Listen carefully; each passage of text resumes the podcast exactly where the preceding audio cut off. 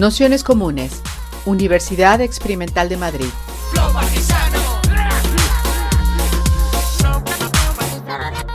Toda la información en nuestro canal de Telegram Nociones Comunes o en nuestra web traficantes.net barra formación. Bienvenidos, bienvenidas, bienvenides a este curso Abajo el Trabajo, que bueno, llega ya a la siguiente sesión que habíamos dedicado, queremos dedicar a esta idea de las vidas precarias y los trabajos de mierda. Sabéis que bueno, en la web eh, colgamos una breve exposición de David Greber de, su libro Trabajos de, mierda, que, bueno, está bastante bien en la medida en que da la vuelta. Yo creo que hoy tendremos tiempo para valorar lo que significa un trabajo de mierda, ¿no? sobre todo refiriéndose a todas esas eh, personas que cobran enormes cantidades de dinero por trabajos de dudosa utilidad pública, o, pública y social, como son, por ejemplo, los ejecutivos, los actores de, bolsa o otro tipo de personajes que trabajan en las multinacionales que de alguna manera hoy son representantes de lo que sería a nivel mainstream una, figura de, de éxito. ¿no? Pues se trata eh, de algún modo de, valorar esta, esta, cuestión desde otro, desde otro lado y desde, desde otro marco. No podíamos hacer este curso sin que participase Álvaro, que sabéis que en Twitter es cero curro, con lo cual es obligatorio que, pase por aquí. Y, también, bueno, pues un poco con la, con la intención de, empezar a meternos en, bueno, pues en todo este contexto que es el de la, el de la precariedad y que tiene que ver con la eh, bueno, pues con, toda también la, situación del mercado laboral en el Estado español, que sabéis que una de las eh, grandes fuentes de beneficios de nuestra economía es precisamente tener un mercado laboral ultra precario, temporal, de bajos salarios y donde realmente la, estabilidad para varios millones de personas nunca es alcanzable, aparte de otras varias millones que, siempre están entrando y saliendo del paro o en el paro directamente durante, durante buena parte de, su vida. Eh, Álvaro Briales es compañero de la Fundación de los Comunes y profesor de eh, Sociología de la Universidad Complutense de Madrid. Y bueno, pues como siempre tendremos una primera exposición del trabajo, eh, bueno, a partir también de la idea de, de Greber, pero no solo, eh, un poco ampliando el foco sobre qué es esto de las vidas precarias y los trabajos de mierda. Así que nada, agradeceros a todos, a todas que estéis un día más por aquí y también a Álvaro, bueno, pues que se haya prestado a, presentar la, sesión de hoy.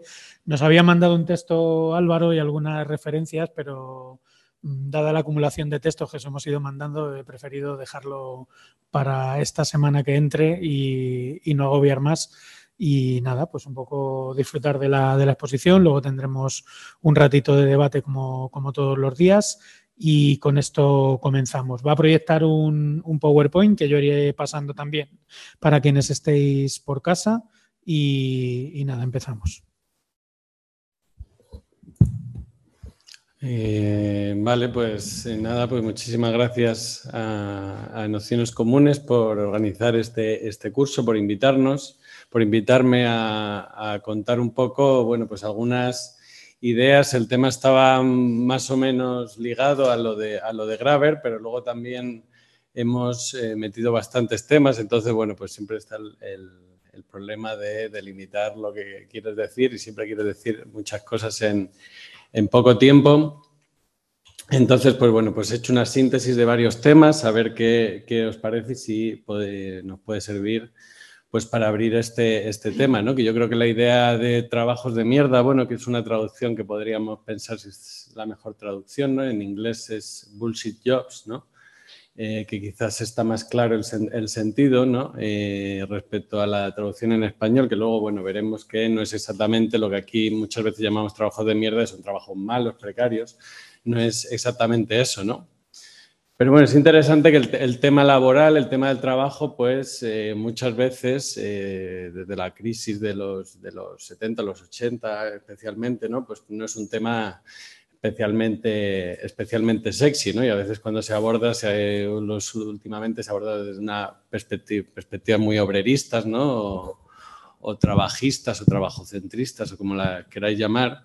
Entonces, bueno, la virtud eh, seguramente del libro de Greber es que, bueno, que la, idea de, por lo que digamos lo, ha petado un poco a nivel editorial, comercial eh, y a nivel de, trasladar un debate más o menos complicado al, ámbito del debate social, al ámbito público, a conseguir que un libro sobre trabajo pues, se ha leído, pues yo creo que es romper ¿no? con la idea de la felicidad positiva, del pensamiento positivo, etcétera, que nos están machacando permanentemente con la felicidad en el trabajo, la motivación en el trabajo, etcétera, etcétera. Y, pues, lo ha confrontado con esa idea de los trabajos de mierda que ha resonado en, en mucha gente y desde donde él luego hizo su, su investigación y su, y su ensayo, ¿no? Con toda la gente, digamos, hablando de la cantidad de tareas absurdas que eran las que se ve obligado a hacer en su trabajo, etcétera, ¿no? Entonces, bueno, yo creo que como provocación es, eh, interesante, bueno, pensar cómo ha removido y cómo quizás tirando de esos hilos podríamos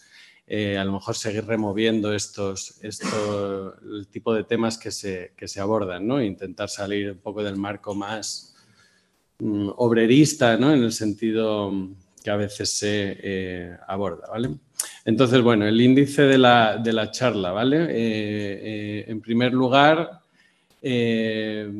básicamente, de manera y de manera muy descriptiva, traer algunos datos de la situación de tanto de la precariedad como de los trabajos de mierda en España. ¿vale? Entonces voy a pasar un poco rápido, pero luego el PowerPoint y eso os lo mandamos, así que no, tenéis que apuntar y tal si no eh, queréis, ¿vale?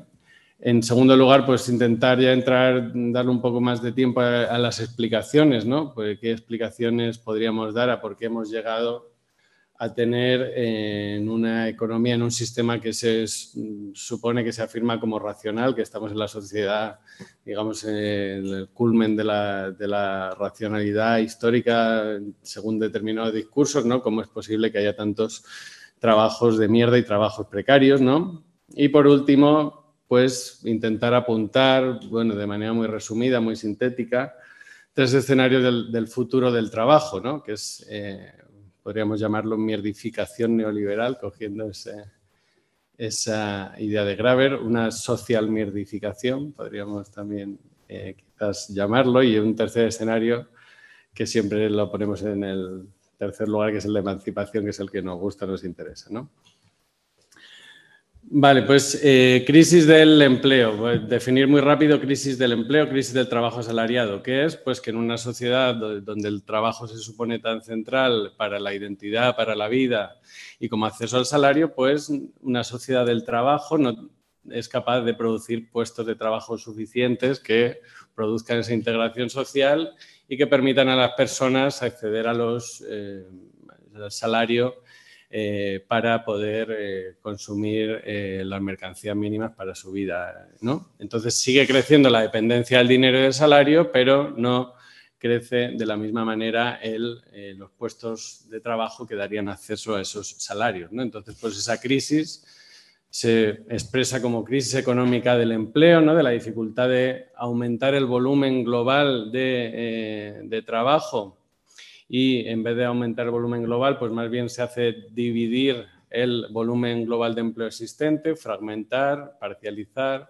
producir, digamos, muchos puestos, eh, digamos, indecentes, precarios, etcétera, ¿vale? Esa crisis en el nivel económico.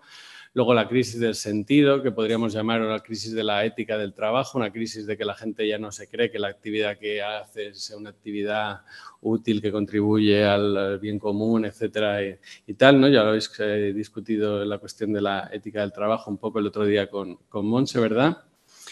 Y eh, por último, la crisis del sindicalismo laboral, que es del sindicalismo laboral, eh, sobre todo fordista, que desde los 80, 70 con la desindustrialización en los países occidentales, etcétera, pues se da eh, esa crisis del sindicalismo laboral, ¿no? Pues esas tres dimensiones, si queréis, para definir.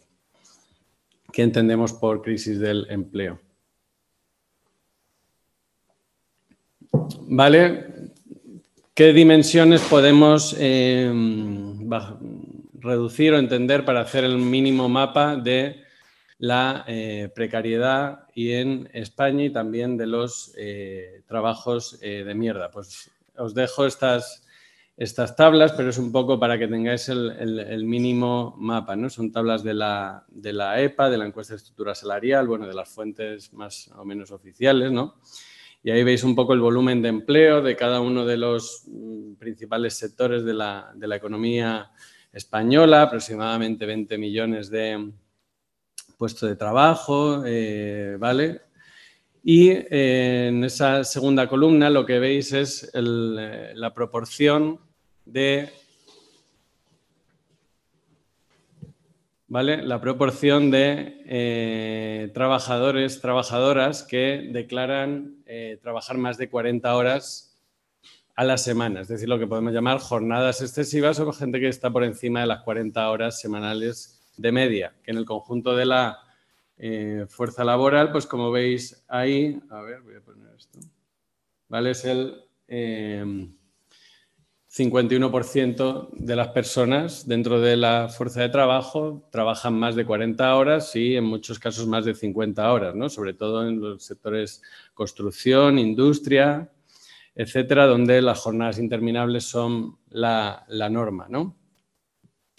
Eh, ¿Esto qué significa? Pues que si se redujera la jornada laboral a 32 horas, como se está hablando a veces últimamente y tal, pues lo que se produciría es que a lo mejor ya la mayoría de la gente empieza a trabajar 40, pero actualmente el límite del Estatuto de los Trabajadores, que de 40 horas, es, eh, se cumple menos que, em, que eh, digamos, la ley es papel mojado en la medida que la mayoría de las personas trabajan más de 40 horas a la semana, ¿no? Y si vemos, claro, tenemos que cruzar que la precariedad no es solo jornadas largas, sino jornadas largas y salarios eh, bajos, ¿no? Porque jornadas largas y salarios altos, podemos entender que las personas que tienen salarios relativamente altos y trabajan muchas horas, trabajan muchas horas un poco, eh, bueno, porque se están autoexplotando, podríamos decir, pero no porque no les quede otra, eh, otra posibilidad, ¿no? Entonces los sectores que políticamente podríamos eh, pensar en, priorizar en, términos de eh, generar mejores condiciones, pues serían principalmente estos dos, el, sector, digamos, de que podemos llamar de semiesclavitud, a ver, sectores basados en lógica que podemos llamar de semiesclavitud, como son pues el trabajo en el campo y el régimen de eh, empleadas de hogar, que sabéis que ha estado hasta hace poco fuera del régimen general de la, seguridad social, ¿no? y esos son dos sectores que producen efectivamente eh, mercancías o servicios fundamentales para la vida de las personas, como es la comida y como es, eh, pues sobre todo el trabajo de cuidado de personas mayores, en el caso de las empleadas de hogar, etcétera y son aproximadamente pues 1.400.000 personas que estarían en condiciones de eh, prácticamente semiesclavitud, podríamos decir, como sabéis. ¿no? Y luego, bueno, pues veis distintos sectores del de, eh, siguiente sector más precario, sería el de la hostelería, ¿no? donde eh, pues prácticamente un millón de personas que trabajan en la hostelería declaran trabajar más de las 40 horas, ¿vale? Y estos serían los sectores más caracterizados por los trabajadores pobres, personas que no consiguen, eh, digamos, tener una estabilidad económica mínima eh, a través de su trabajo.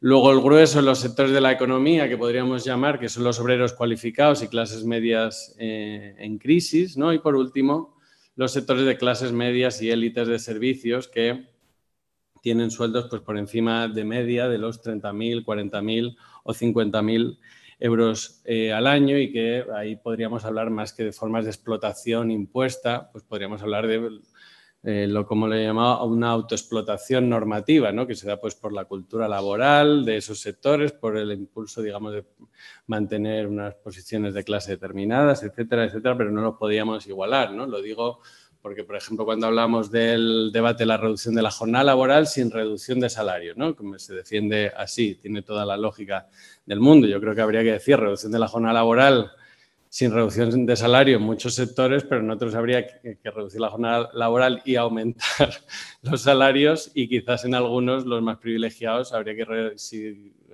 la, jornada laboral y quizás redistribuir, también unos salarios que podamos considerar eh, privilegiados en distintos eh, ámbitos. ¿no? Esto, bueno, recuerdo, son medias, no significa que todo el mundo en esos sectores esté... Eh, en la media, ¿no? ¿Vale? Vale. Luego, rápidamente, salarios de mierda, pues según clase, género y raza, ¿no? Pues cómo están segmentados esos eh, eh, salarios. No, voy a entrar eh, en ello, ¿vale? Son datos públicos de la agencia tributaria, pues básicamente, como comentaba Pablo, ¿no? Pues hay 7, 8 millones de asalariados en España que no alcanzaban el salario mínimo en el año 2019, que es el año que he cogido porque los últimos datos de 2022 no están disponibles y del 20 y el 21 pues es un año muy eh, modificado por las circunstancias de la pandemia, los ERTES y todo eso, ¿no? Entonces, pues el 2019 se suponía que era un año relativamente bueno, entre comillas y tal, ¿no? Entonces, bueno, pues ese tercio de asalariados con trabajos a tiempo parcial, trabajos precarios, trabajos eh, mal pagados que no alcanzan el salario mínimo interprofesional.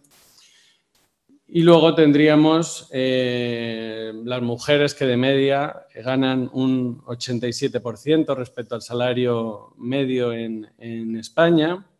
Después, como podéis imaginar, los extranjeros y extranjeras que ganan un 64% del salario medio y las mujeres extranjeras que ganan una media del 54% del salario medio en eh, España, ¿vale? Entonces, pues se puede ver, lógicamente, que también hablamos de eh, esa segmentación de los salarios. Rápidamente, ¿no? Mañana es el 8 de marzo, etcétera. Bueno, pues otra dimensión de la precariedad eh, fundamental, pues es, y lo que, y que explica por qué los hombres o los varones tienen mejores posiciones dentro del conjunto del mercado laboral es la posición también de eh, dentro del lado que podemos llamar la jornada laboral no remunerada, ¿vale? que es la dedicación a todo el trabajo doméstico y de cuidados que permite eh, el acceso al eh, mercado laboral a muchos hombres en mejores condiciones que en el caso de las mujeres. ¿no? Entonces, pues ahí Simplemente no me enrollo más, pero algunos datos de la mejor fuente que hay en estos temas, que es la encuesta de empleo del tiempo, que se han hecho un par de encuestas. El año que viene, en principio, se va a hacer otra, si lo queréis mirar cuando salga, porque es datos eh, de dedicación de tiempo muy interesantes, ¿vale? Entonces, en la población en edad de trabajar, entre 16 y 64 años, la diferencia de la dedicación entre el tiempo de trabajo doméstico y cuidados por día, ¿vale? Es de eh, dos horas y 40 eh, minutos, ¿vale? Entre los hombres, a ver, en dos horas y 41 minutos entre hombres y mujeres, ¿no? Los hombres de media dedicamos una hora y tres cuartos al día al trabajo doméstico y de cuidados y las mujeres cuatro horas eh, y media de media. Estos son, bueno, datos de 2010, probablemente quizás puedan haber cambiado, no lo sabemos, pues tendremos que mirarlo. Y luego, nuevamente, pues estos medias, si los miramos por ingresos, pues los hogares con menos ingresos tienen que dedicar más tiempo al trabajo no remunerado porque pueden externalizar menos eh, tareas, ¿no? Que los hogares con mayores ingresos que pueden pagar actividades extraescolares, pueden salir a comer, a restaurantes, o pueden ahora llamar a, Globo o a Justit para que traiga la comida, bueno, etcétera, etcétera, ¿no? Entonces, pues ahí os dejo también unos datos sobre eso, ¿vale? Entonces tenemos duración de la jornada, el precio por el que se paga ese tiempo de trabajo, la jornada no remunerada y otra dimensión que es la de la intensidad o el ritmo del eh, trabajo, que es una dimensión de la que no se habla eh, mucho y que es fundamental para comprender la eh, precariedad. ¿no? En, la sociología del trabajo lo decimos siempre que podemos, ¿no? se puede estar más agotado por cuatro horas de trabajo duro que por ocho horas de trabajo ligero. Es decir, Por tanto, una política de reducción de la jornada laboral, por ejemplo, no puede tener solo en cuenta el número de horas que se eh, reduzcan las jornadas, sino también la intensidad o la intensificación eh, con el ritmo con el que se trabaja. ¿no? Los datos, pues como os podéis imaginar, pues de la encuesta de condiciones de trabajo, otras fuentes. Eh, bueno, eso os lo dejo ahí, no lo voy a, leer, ¿no? Pero básicamente, como os podéis imaginar, indican que la intensidad del ritmo de trabajo, pues, ha eh, crecido en los últimos años, ¿no? Y esto es lo que luego mediáticamente se expresa como el burnout, el quemazón, el estrés, la ansiedad, el problema de salud mental, etcétera, que tienen que ver en muchos casos con estas circunstancias. Y un dato que es eh, realmente, realmente duro, ¿vale? Porque el año 2022 se invertió la tendencia en eh, España y ha aumentado un 11% las muertes en el trabajo, es decir, 826 fallecidos reconocidos, registrados. También podemos pensar en los que no se queden registrados, que puede ser eh, la atribución de qué es una muerte por trabajo y qué no tampoco es una operación perfecta, digamos, ¿no? Entonces, 826 muertes en eh, el trabajo en España en el año, eh, el año pasado, ¿no? Son datos muy recientes. Eso es un indicador normalmente se reconoce como un indicador de intensidad en el trabajo, ¿no? Si crecen los accidentes, eh, es también que en los sectores fundamentalmente donde se producen esos accidentes está intensificando el trabajo, ¿no? que como sabéis la mayoría de las muertes pues, son en industria, construcción, eh, etcétera. ¿Vale? Y trabajos de mierda, que es eh, de lo que veníamos a hablar en parte, ¿vale? Eh, bueno, pues eh, leeros si podéis el libro, este es, muy gracioso el libro, pues está poniendo ejemplos permanentemente que te, que te, ríes muchísimo. ¿Vale? Y esto lo podríamos añadir como una quinta dimensión de la precariedad, la idea del sin sentido del, eh, del sinsentido del, del, trabajo, ¿no? Porque de lo que habla David Graver también es que la, la experiencia de falsedad, lo llama, la, eh, estar, digamos, atrapado o condenado realizando una actividad que aunque tengas buenos salarios, buenos horarios, etcétera, etcétera, estar haciendo algo que sistemáticamente tú no te crees y que no puedes justificar, es una fuente digamos, de sufrimiento eh, muy importante para eh, muchas personas. Nuevamente no vamos a equiparar a quienes están en trabajo de mierda con grandes sueldos y a quienes están en trabajos de mierda con sueldos precarios, etcétera, ¿no? No podemos, digamos, asimilarlo, eh, obviamente, ¿no? Pero es un fenómeno, ¿vale? Y así es como lo define David Graver, ¿no? Un trabajo de mierda es un empleo tan carente de sentido, tan innecesario o tan pernicioso que ni siquiera el propio trabajador es capaz de justificar su existencia. A pesar que como parte de las condiciones de empleo, dicho trabajador se siente obligado a fingir que no es así. Esto es una eh, de tendencia, digamos, fundamental. Todos necesitamos un poco creernos lo que hacemos, ¿no? Y, lo, y posteriori, aunque no nos lo creamos de primeras, pues luego ya encontramos la justificación para, para creernos eh, lo que hacemos y si es necesario engañarnos a nosotros mismos, entre comillas, ¿no? Entonces, eh, no podemos vivir permanentemente. Y si tú, a pesar de intentar justificarte, encontrar un sentido, etcétera, ya ni siquiera consigues eh, convencerte, pues eso es lo que el sinsentido del trabajo que podríamos llamar lo que es una quinta dimensión de la precariedad, ¿no? Bueno, no vamos a entrar en lo de la temporalidad, que también es un tema, los trabajos indefinidos, temporales, etcétera, la inestabilidad, bueno, eh, ¿Vale? Entonces, pues hablamos del sinsentido de los trabajos, ¿vale? Entonces, un bullshit job, que es como lo llama Graver, no sería algo sinónimo de trabajo precario o de trabajo basura, ¿vale? trabajo de mierda o sin sentido sería un trabajo inútil desde la perspectiva de la persona que lo realiza. Un trabajo precario, un trabajo basura puede ser muy útil, muy necesario socialmente, aunque se sufra eh, al hacerlo, pero no por el eh, no por eh, sus insentidos, sino por otras circunstancias del trabajo. ¿no?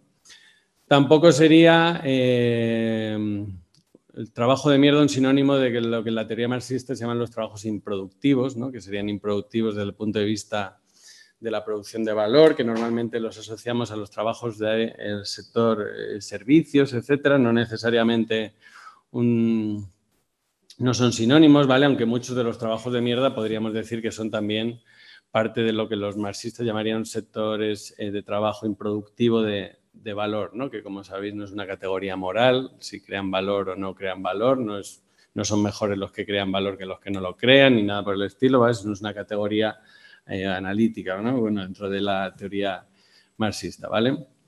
Entonces, bueno, David Graeber no se mete en la teoría del valor real que podríamos decir que tienen unos trabajos o no, sino asume como una metodología, no como un concepto eh, digamos, de una teoría del valor más fuerte, sino como una metodología para su investigación, pues decir, vamos a hacer emerger eh, estos eh, trabajos a partir del criterio subjetivo de, lo que las personas dicen que tienen valor o utilidad, ¿no? sin entrar a discutir con ellos si su trabajo es necesario o no es necesario. ¿no? Podríamos pensar en mil ejemplos donde le podríamos llegar y decir a alguien, no, pero es que tu trabajo en realidad no es necesario, pero si la persona se lo cree, pues bueno, pues la persona eh, se lo cree y también, bueno, pues eso ya es una discusión de otro tipo, ¿no?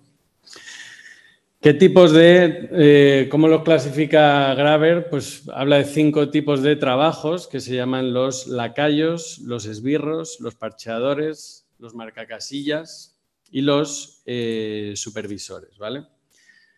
¿Cuáles son los lacayos? Pues, como su propio eh, nombre indica, de cómo lo define Graver, son aquellos puestos que sirven para hacer que los superiores se sientan alguien importante, se sientan o eh, parezcan eh, que son personas importantes. ¿Cuáles? Por ejemplo, pues los porteros, los ascensoristas, los recepcionistas, muchos de los administrativos, ¿no? Siervos feudales, entre comillas, ¿vale? Los esbirros serían aquellos trabajos que tienen rasgos agresivos, ¿vale? y que solo existen porque otras personas los contratan. Eh, por ejemplo, la mayoría de grupos de dice la mayoría de grupos de presión, especialistas en relaciones públicas, lobbies, vendedores telefónicos, abogados corporativos, picapleitos, ¿no? podríamos eh, decirlo. ¿no? Los parcheadores, que serían empleados cuyo trabajo solo existe porque en las empresas se producen defectos de funcionamiento y estos empleados están allí para resolver problemas que no deberían existir, Que son, por ejemplo, en buena parte de los informáticos que eh, trabajan haciendo arreglos permanentemente de cosas, arreglos sobre arreglos sobre arreglos, ñapas sobre ñapas, ¿no? Que también, bueno, pues forma parte del trabajo de las grandes infraestructuras técnicas que existen actualmente. Los marcacasillas, que dice son aquellos empleados que existen única o principalmente para permitir que una empresa pueda afirmar que está haciendo algo que de hecho no hace. ¿Vale? Esto quienes habéis trabajado en presentando proyectos, justificando proyectos, eh, evaluaciones, etcétera, esto rato es como justificar algo que seguramente no se ha hecho, que no te crees, pero eh, que estás eh, dedicado yo todo a ello. ¿no? Dice rellenadores de formularios que nunca se analizarán, justificadores de objetivos, preparadores de PowerPoints, fotocopiadores, etcétera. ¿Vale? Y por último, supervisores, que serían aquellos que su, labor solo consiste en asignar tareas a los demás. Que, serían, lo llama también superiores innecesarios o también les podríamos llamar generadores de más mierda. ¿no? En su digamos, son trabajos que a medida que ha ido aumentando la desigualdad, especialmente en las últimas eh, décadas, pues todos los trabajos asociados a la gestión de esas diferencias de desigualdad en distintas organizaciones, empresas privadas o públicas, pues se necesitan, digamos, poner esos mediadores que resuelven, por ejemplo, esos tipos de cuestiones. ¿Vale? Entonces tendríamos, según Graver, los trabajos que en sí mismos son trabajos de mierda y luego también, y, esto es eh, eh, importante también comprenderlo, los procesos de mierdificación de los trabajos, ¿no? que pueden ser hasta los trabajos más útiles en determinadas circunstancias, pues tienen un montón de tareas que son eh, cada vez más tareas que son más o menos inútiles o excesivamente burocráticas o de justificación o de evaluación, etcétera, como le puede pasar a cualquier médico, a cualquier profesor o a cualquier trabajo que más o menos consideremos útil también, ¿no? Entonces, bueno, la, hipótesis que, planteaba en la presentación de la sesión es una hipótesis, ¿vale? Eh, que es meternos en un lío, ponernos a, comprobarla, digamos, muy al detalle, hasta qué punto se cumple esto, no se cumple esto, ¿vale? La hipótesis es que cuanto más valor social o utilidad social tiene un empleo, peor pagado está y viceversa, cuanto menos utilidad, mejor eh, pagado eh, está. Em, en el caso de la economía española, pues si vamos a cuáles son los sectores peor pagados, como decíamos, la agricultura, las empleadas eh, de hogar hacen funciones socialmente fundamentales efectivamente son las peores pagadas. ¿no? Si vamos al siguiente gran sector de la economía española, la hostelería, siguiente sector peor pagado, pues eh, ahí ya, por ejemplo, entraríamos en muchas discusiones. Si hace falta que en España tengamos cuatro bares por cada manzana y tal, pues a lo mejor no sería, por ejemplo, un trabajo tan necesario. ¿no? Es una salida que mucha gente pues, ha buscado para poder sobrevivir y que se incrusta en las formas de relaciones sociales que tenemos, etcétera, ¿no? Por ejemplo, porque existe y luego, por supuesto, el sector turístico y la especialización turística, la economía española, ¿vale? Entonces, bueno, pues no me quiero meter un poco en este lío, pero si queréis alguien meteros, pues tendríamos que explicar de dónde vienen los eh, salarios y la magnitud de los salarios, ¿no? Eh, entonces, pues los eh, eh, marxistas para explicar esto, pues eh, la teoría, os dejo así los conceptos por si alguien se quiere ¿vale? meter en este lío, ¿no? que es eh, el salario no, estamos, no nos están pagando nuestro salario por el valor de nuestro trabajo individual o por la contribución objetiva que ese trabajo individual tiene al conjunto de la economía, ¿vale? sino que nos pagan por el valor de la fuerza de trabajo, ¿no? que es la que es otra cosa distinta. Es decir, por el valor de lo que cuesta que volvamos mañana a trabajar. ¿no? Eso sería, digamos, lo que regula en la teoría marxista pues, el eh, precio de la fuerza de trabajo y luego eso habría pues, toda una serie de mediadores o condicionantes a ese valor de los salarios, ¿no? que sería el flujo de trabajo no pagado, si nos hacen la cena todos los días, nuestra fuerza de trabajo es más barata que eh, si nadie nos hace la cena todos los días, ¿no? Por ejemplo, porque hay un flujo de trabajo no pagado que permite que yo cobre menos, ¿no? Eh, entonces, pues, por ejemplo, eh, es importante para explicar por qué a una gente le pagan más o menos o por qué fluctúa más o menos los salarios. Las normas de consumo, ¿no? No es lo mismo si eh, tenemos unas normas de consumo sociales eh, u otras, el tiempo de formación y la cualificación y cómo eso encaja dentro de un mercado laboral. Y luego, en términos de lucha de clases, pues el poder de negociación, que eh, tenga un sector, un trabajo determinado por su posición estratégica en la producción o en la circulación. ¿no? Por ejemplo, los llamados trabajos esenciales, ¿no? Que se consideraron esenciales durante la pandemia, pues esos son trabajos que tienen posiciones estratégicas normalmente y que eh, tienen mucho poder de negociación. Pues los controladores aéreos se suele hablar, los estibadores de los puertos, como se pagan los estibadores de, los puertos, pues se lía, eh, se lía pardísima, ¿no? Entonces, pues ganan, eh, tienen salarios realmente bastante altos, ¿no? En comparación con otros sectores. Bueno, y luego también tendríamos que explicar por qué los ejecutivos o los, o eh, determinados puestos de, relaciones con el sector financiero, con el sector de los seguros, tienen salarios absurdamente altos, ¿no? Entonces, pues aquí más que eh, tener posiciones estratégicas en determinados eh, sectores, tendríamos que distinguir entre salarios, por un lado, y lo que Marx llama por las formas de plusvalor, ¿no? Son la renta, la ganancia y el interés, ¿no? son formas, digamos, de eh, dinero distinto. Entonces, el pastel, el conjunto del pastel, ¿cómo se reparte? Pues una parte va a la masa salarial, otra parte va a la renta, a la forma de renta, la forma de la ganancia y la forma del interés, ¿no? Pues podríamos, eh, bueno.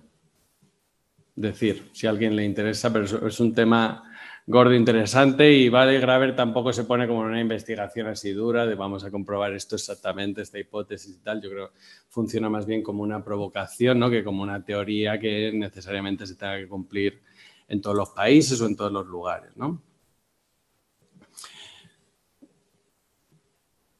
Algunos datos más, ¿vale? Sobre la crisis del sentido del empleo, ¿vale?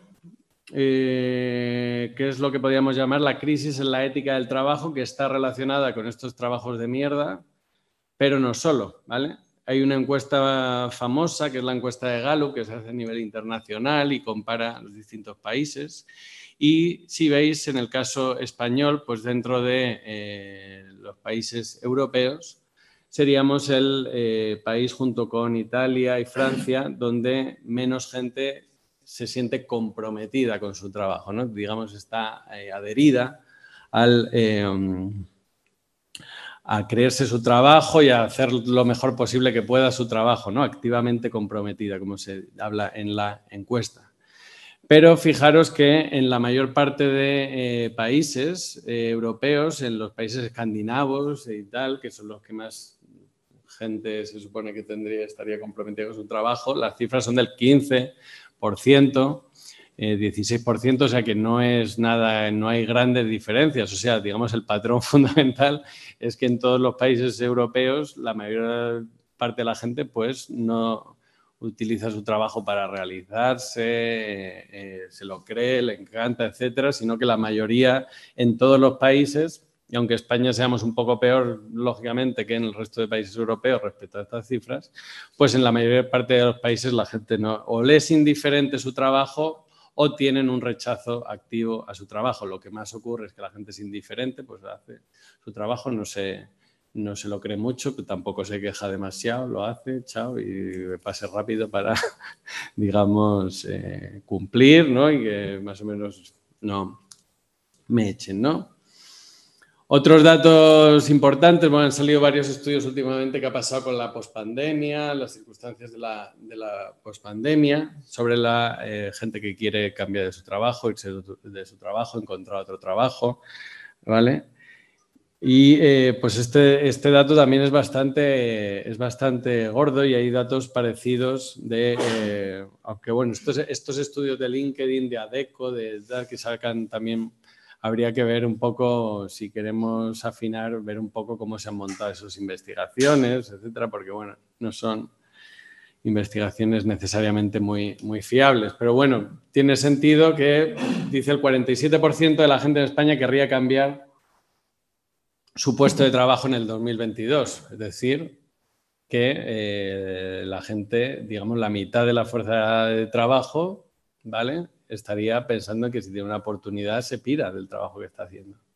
Eso a nivel de la productividad económica y social y de la forma de integración social, etcétera, pues es un dato, eh, digamos, bastante eh, grave, bueno, grave o, quizás esperanzador, según por donde lo, lo, miremos, ¿no? Que hay una crisis, digamos, de las, bueno, distintos datos que señalan esa crisis no solo del eh, empleo, sino también del sentido del empleo, ¿vale? Vale. Entonces, ¿por qué hemos llegado a tener tantos trabajos de mierda y tantos eh, trabajos eh, precarios a día de hoy, la economía siglo XXI, etcétera, etcétera, ¿vale? Es lo que David Graver, ¿no? Explicar, intentar comprender por qué ocurre eso de que es, como si alguien estuviera por ahí inventando trabajos inútiles por el mero hecho de mantenernos trabajando. ¿no? Es decir, ¿por qué eh, seguimos trabajando por trabajar, donde el trabajo es más un fin en sí mismo que eh, un medio para eh, otras, para la vida, ¿no? en vez de un fin en sí mismo. ¿no? Pues tendríamos, bueno, pues así un resumen rápido, ¿no? Esto lo conocéis, ¿no? Explicación liberal. ¿Vale? Que dicen los liberales, pues que es el Estado el que, eh, el sector público, el que genera sectores ineficientes y más burocracia, porque hay gente atrincherada allí en el Estado, pues tratando de vivir del, cuento y, eh, y, eso, digamos, es irracional desde el punto de vista de la racionalidad del mercado, etcétera, etcétera, ¿no? Eh, Bueno, no, seré yo quien diga que no hay bastante en algunos sectores del Estado gente atrincherada tratando de no trabajar mucho necesariamente, pero no diría que eso solo ocurre en el Estado, sino que también puede ocurrir en la, empresa privada, como sabéis. ¿no? Hay un ejemplo muy gracioso que pone al inicio del, capítulo 1 del libro, ¿no? que es un ingeniero eh, de, de ingeniero público es una posición, creo que es una posición complicada, ¿no? Ser ingeniero eh, que trabaja en las eh, aguas de Cádiz, ¿no? Y que, no sé si habéis leído el, el, ejemplo que le mandaron a aguas de Cádiz y no le asignaron ninguna tarea. Es algo que pasa cuando hay cambios de gobierno, que hay sectores del funcionariado que son que están en conflicto con eh, el gobierno que esté y entonces a los que están relacionados con otras cosas pues le mandan a no sé dónde muchas veces a no hacer nada o a digamos checarles de esa manera ¿no? entonces este ingeniero de aguas de Cádiz eh, estuvo seis años sin aparecer en, su puesto de trabajo y dicen que se hizo experto en, en Espinosa estuvo estuvo seis años leyendo a Espinosa y entonces le iban, eh, se dieron cuenta porque fueron a buscarle allí a, su oficina y porque le iban a dar una medalla por los servicios o por su antigüedad o algo. Y resulta que llevaba seis años sin ir al... Entonces, bueno, el Estado genera un montón de, digamos, el funcionariado y, digamos, por los cambios, etcétera, un montón de eh, circunstancias de este tipo, ¿no? Es decir, eh, yo creo que también una de las virtudes de, la explicación de todos los ejemplos que cuenta Graver es, mostrar cómo esto no es que todo sirva para reproducir el capitalismo, digamos, una explicación funcionalista, ¿no? sino que es que hay muchas cosas que no tienen ningún sentido ni desde el punto de vista capitalista ni desde ningún tipo de eh, sentido. ¿no? Hay otro ejemplo que es la cuestión con el Obamacare, ¿vale? Que eh, pone también eh, Graver en el, en el, libro, ¿no? que Obama, pues uno de los motivos que da para no eh, reducir el sector privado en la sanidad y reforzar el, sector público es que si, si el, sector privado en, la sanidad privada en Estados Unidos se integrara dentro del sector público, eso implicaría aproximadamente destruir uno, dos o tres millones de empleos y claro, dice, bueno, pues mejor que esa, que esa eh, que hacemos con dos o tres millones de desempleados de los seguros privados, que se supone que son grandes empresas perfectamente gestionadas dentro del eh, sistema de Estados Unidos, pero básicamente son millones de personas que se dedican a preguntar a la gente por qué ha ido al médico, por qué no ha ido al médico, cuánto vale a valorar cuánto vale tu operación, cuánto no vale tu operación, a, perseguir a la gente para ver si ha tangado algo no ha tangado, si realmente se ha hecho lo que dice que se ha hecho, no sé qué, no sé qué. ¿Vale? Entonces, esos son, eh, digamos, una estructura enorme, por ejemplo, dentro del sector. Eh, eh, privado, ¿no? de una burocracia inmensa, infinita, que se podría ahorrar, pero que no se ahorra porque, eh, por el motivo que eh, decía Obama, ¿no? porque es un problema. ¿no? Y dice David Graver, ¿cómo puede ser? ¿Hasta qué punto vivimos en una sociedad irracional en la cual es un problema ahorrarnos un montón de gente que trabaja en, en esos trabajos de mierda, ¿no? Una segunda explicación, ¿vale? Sería la explicación keynesiana, que eh, sabéis que eh, el famoso eh, ejemplo del enterrar billetes de Keynes, ¿no? ¿Lo conocéis el, ejemplo que pone Keynes en la teoría general? Bueno, a Keynes siempre se le cita en los textos, como estamos ahora con lo de la reducción de la jornada laboral, siempre citan un artículo que saca Keynes en el 1930 donde decía que en el año 2030, 100 años después, íbamos a poder trabajar 15 horas eh, al día gracias a la productividad y tal, ¿no? Y entonces todo el mundo dice, mira lo que dijo Keynes y ahora seguimos y no hemos reducido la jornada laboral y tal, ¿no? Pues eso dijo Keynes en el año 30, pero en el año 36, eh, en, su, en el libro más importante, ¿no? Pues de la teoría económica del siglo XX, que es su teoría general, por un ejemplo bastante famoso que, eh, os leo, ¿vale? Dice, cuando existe desocupación involuntaria, cierta cantidad de trabajo para un hombre que ha estado sin empleo largo tiempo, en vez de, de su utilidad, puede tener una utilidad positiva. Si la tesorería se pusiera a llenar botellas viejas con billetes de banco, las enterrara a profundidad conveniente en minas de carbón abandonadas, que luego se cubrieran con escombros de la ciudad y dejara a la iniciativa privada el cuidado de desenterrar nuevamente los billetes, no, no, se necesitaría que hubiera más desocupación y entonces el ingreso real de la comunidad probablemente rebasaría en buena medida su nivel actual.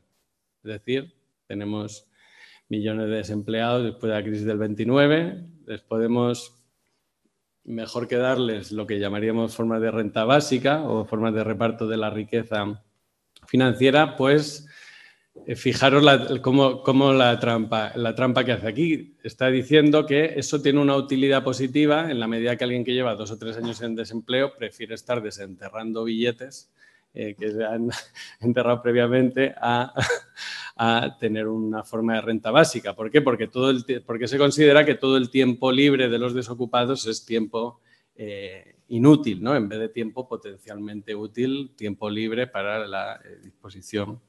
¿Vale? Entonces, ¿vale? Digamos, esto es, esto es clave, esto fue clave en la, historia del, del, del capitalismo, ¿no? Es decir, que frente a lo que podría haber sido una solución a la crisis del 29, que habría sido reducir la jornada laboral a 30 horas, que de hecho fue algo que se discutió en el Senado de Estados Unidos y esa opción perdió frente a la solución keynesiana, que es no, todo el mundo sigue trabajando 8 horas, pero seguimos echándole gasolina a la máquina de acumulación de capital y creando nuevos sectores y eh, nuevo empleo público, privado y de todo tipo para que crezca la economía, etcétera, etcétera. ¿no? Entonces, digamos, la, perspectiva keynesiana es que los trabajos de mierdas están bien y ahí, si mueven la economía, pues son mejores que, eh, que, el no hacer nada. Ellos lo llaman no hacer nada, ¿no? Nosotros lo llamaríamos tiempo libre para hacer lo que, queramos, ¿no? Eh, explicación eh, marxista funcionalista podríamos decir que es una explicación en la que eh, eh, la existencia de trabajos de mierda, de trabajos precarios y de desempleados existe porque a la clase capitalista le interesa que exista, ¿no? En la medida que toda esa masa de precariedad, trabajos de mierda y de desempleo divide o hace que eh, las clases trabajadoras compitan por los escasos trabajos, eso hace que pierdan poder de negociación y por tanto eso genera un beneficio indirectamente para la indirecta o directamente para la clase capitalista, ¿vale? Entonces, pues esa sería una explicación un poco, podríamos llamarla funcionalista, que tiene una parte de eh, razón de que cierto desempleo puede tener una función para el interés de la clase capitalista, pero también puede volverse en contra de la clase capitalista en la medida que todas esas personas que están en trabajos de mierda, trabajos precarios y desempleados también son una fuente de problemas, de conflictos, de crisis de la gente que se deja de creer el sistema, de gente que se deja de creer que los trabajos que hacen son útiles, etcétera, etcétera, ¿no? Entonces, pues, eh,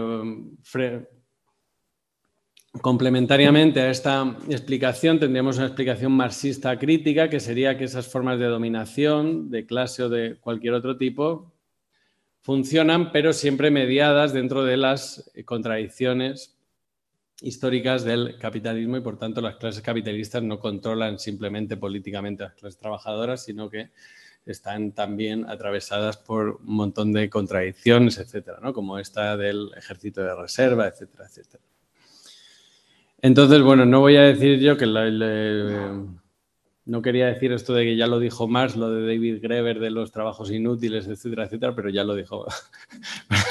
La verdad que ya lo dijo, ya lo dijo Marx, ¿no? En un, en un, pasaje que os he seleccionado así entre muchos otros, ¿no? Pero este es un pasaje, siempre se citan también muchos pasajes muy conocidos.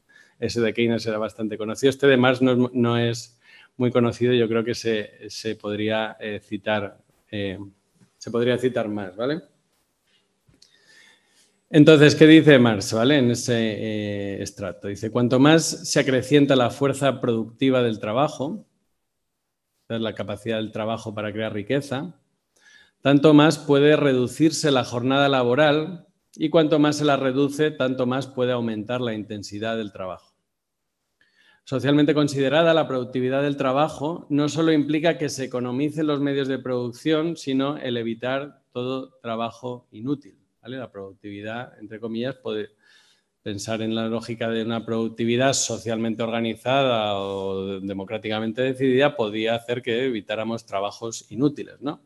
Pero dice, eh, pero mientras, mientras que el modo capitalista de producción impone la, la economización a nivel de cada empresa individual, ¿vale? Cada empresa individual trata de racionalizar individualmente sus procesos, pero a nivel socialmente general, su, anárquico sistema de competencia genera el despilfarro más desenfrenado de los medios de producción sociales y de las fuerzas de trabajo de la sociedad, creando además un sinnúmero de funciones actualmente indispensables pero en sí y para sí superfluas.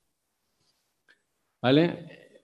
Me eh, interesa esa idea, ¿vale? En vez de pensar, en vez de pensar si este trabajo es útil o no es útil, ¿no? Pues tendríamos que pensarlo no en, como si en su esencia un trabajo, un sector fuera útil o inútil en sí mismo. Tendríamos que pensarlo Sí, desde el punto de vista de una sociedad poscapitalista racionalmente organizada, de una lógica, digamos, democrática, eh, eh, tal sector o tal trabajo tendría que permanecer dentro de la economía bajo las condiciones que consideráramos, ¿vale? O si tal sector que aparece como actualmente indispensable eh, es realmente superfluo, ¿no? Como podríamos pensar en todos estos trabajos de mierda, eh, o en funciones que eh, podríamos pensar que mucha gente, si tú vas a preguntarles, considera completamente útiles y necesarias, pero que son funciones superfluas, ¿no? Pues estáis pensando, me imagino, en eh, muchos trabajos, podríamos pensar en, la policía, ¿no? la policía, ¿no? Dices, pues es, actualmente indispensable la policía para un montón de cosas, ¿no? Digamos a corto plazo, mañana te pegan un tiro por la calle, te roban, etcétera, y no hay dentro de las opciones eh, disponibles, pues no hay muchas más opciones aparte de llamar a la policía en muchos casos y tal, ¿no? Si estás atrapado en un atasco aquí en Madrid, pues, pues los guardias de movilidad, del tráfico y tal, pues son actualmente indispensables para gestionar todo ese tráfico y tal, ¿no? Y tú le preguntas a ellos y dicen, no, yo soy, mi trabajo es fundamental, mm, tendría que crecer porque hay, hay más problemas de tráfico, más problemas de inseguridad, más problemas de todo tipo, ¿no? Entonces, claro, lo que te está diciendo Marx es que sí, vale, actualmente es indispensable, pero es superfluo, es superfluo en el sentido que sobra, de que tendríamos que digamos, en una sociedad racionalmente organizada, eh, tendría que eh, no generarse los atascos que se generan en los sistemas de tráfico eh, actuales por la cuestión de los coches, etcétera, ¿vale? Por ejemplo, no sé si veis un poco por dónde voy, ¿no? Que me parece un, un, un criterio pensar, de pensar interesante que es lo actualmente indispensable, pero en sí y para sí superfluo, ¿vale? Entonces, bueno, pues eh, me quedan 10 minutos aproximadamente. Vale.